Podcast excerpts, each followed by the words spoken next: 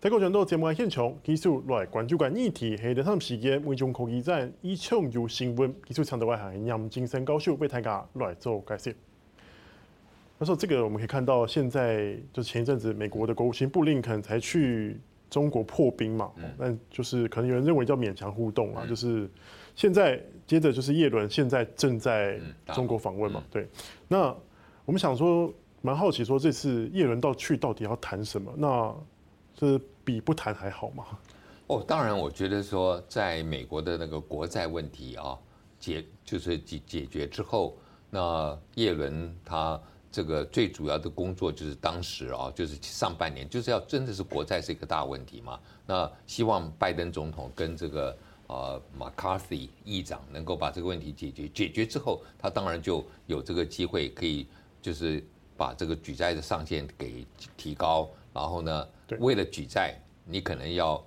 去兜售啊美债，那要找的当然大概七八成以上都是美国人自己买的嘛，但是还是有些国外的，那大陆可能是一个买家，所以你可能还是要跟大陆打个招呼，就第一个不要把现在的国债啊没必要把它卖掉，第二个呢，你再进多一点啊。就是在进新的这个美债，那我想这个是表面上面看起来有这个问题，但事实上我觉得除了这个之外，他真正最重要去大陆，就是你布林肯破冰之后，你要派谁去？那比较感觉，因为这个是外交要先破冰，那感觉上叶伦是一个比较算是不是那么鹰派啊，譬如说呃。其实我觉得这个国防部长 Austin 也不是鹰派，但是现在因为你制裁了大陆的这个国防部长之后，两个人很难对话。然后呢，这个议题上面，这个安全的议题啊，加上台湾的问题等等，非常敏感，所以这个是议题导向。你觉得 Austin 不并没有是一个不不是一个那么冲冲突性的人，但是议题没办法。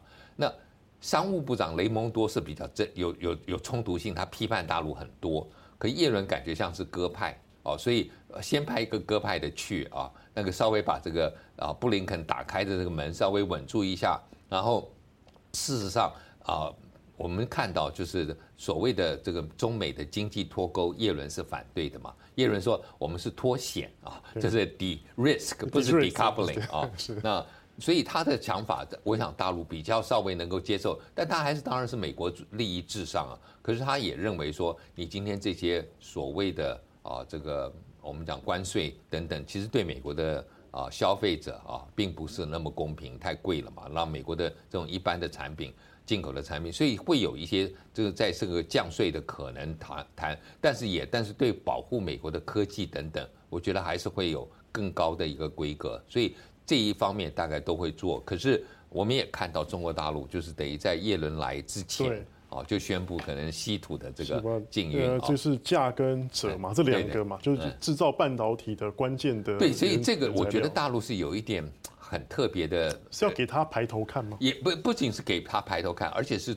就是他要去批判西方国家，就是你常常讲说，譬如说我们这样讲新疆啊，这个要要要抵制新疆的棉，因为说是这种劳工啊等等的问题，哎，但是生产这个。啊，我们讲说这个 germanium 或者这个 gallium 这两种稀有金属也是非常污染，可能也有一些劳工的人权问题。但是因为这个是半导体所需，大家就好像哎暂时就假装没看到一样，就好像刚果也是嘛，刚果这些所有的这些啊这个稀有金属的生产，其实那个整个的过程童工等等一大堆问题。哎，可是我们西方看到西方国家说我们要什么？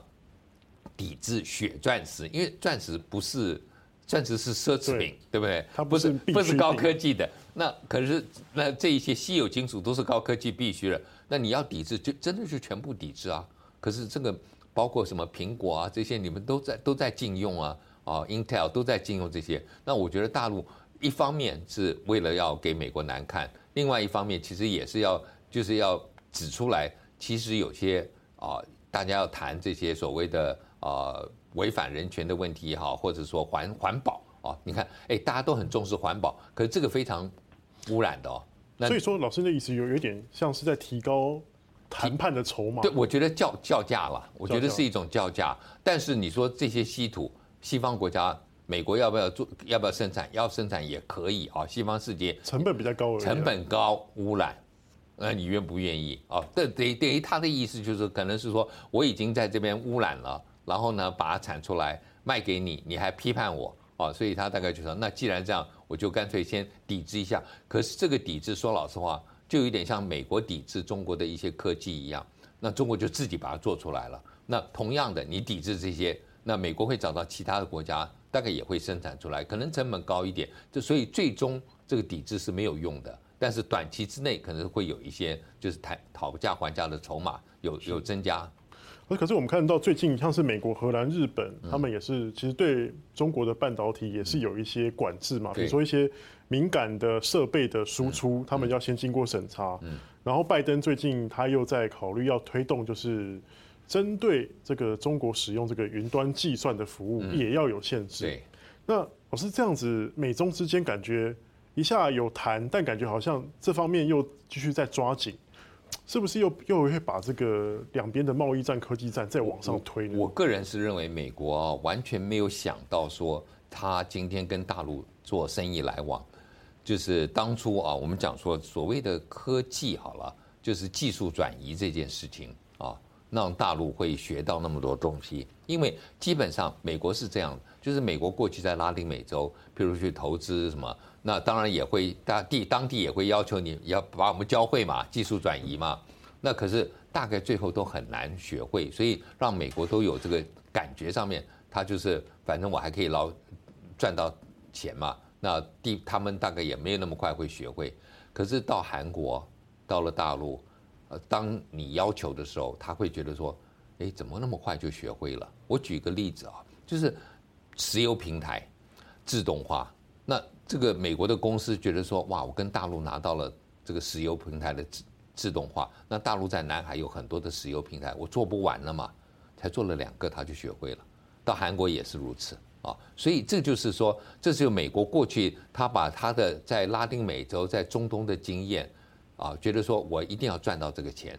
那。到最后，你现在就问，那明明大陆今天可能会把你的科技拿走，而且你今天是自己愿意去签这个嘛？说技术转移嘛？那你说，哎，强迫技术，那你就干脆不要投资，对不对？如果说你觉得说是强迫技术转移，那我就不要去投资。大家都贪心，都想赚那第一笔钱，是。那这样，老师那你怎么看？尤其像最近这个美中之间的互相的叫板、限制、管制，吼，当然就是张忠谋前一阵就有讲到嘛，就是这是一个反全球化的浪潮，或者说全球化的定义已经被重新改写了。当然，以前就是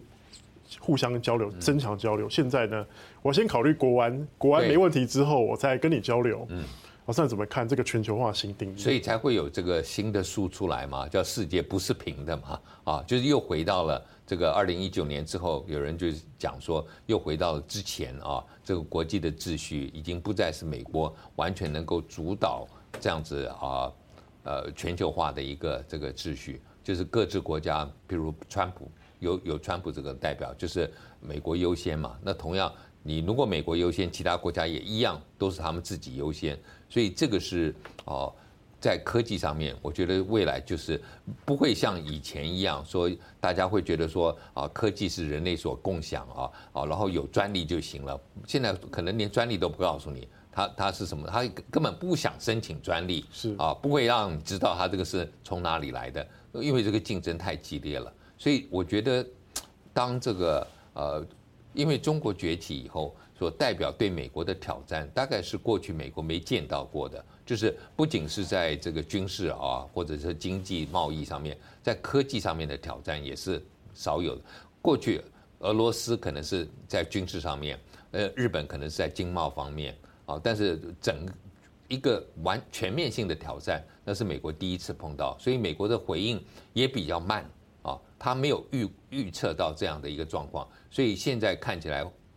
他做的一些亡羊补牢的时候，可能已经有点晚了一些。所以这两个冲突是势势必难免。那你说叶伦今天去了大陆，能够减少多少？我觉得。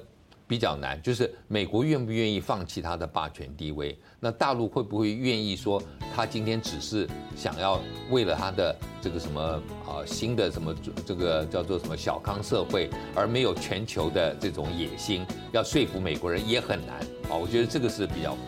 这个叶伦要。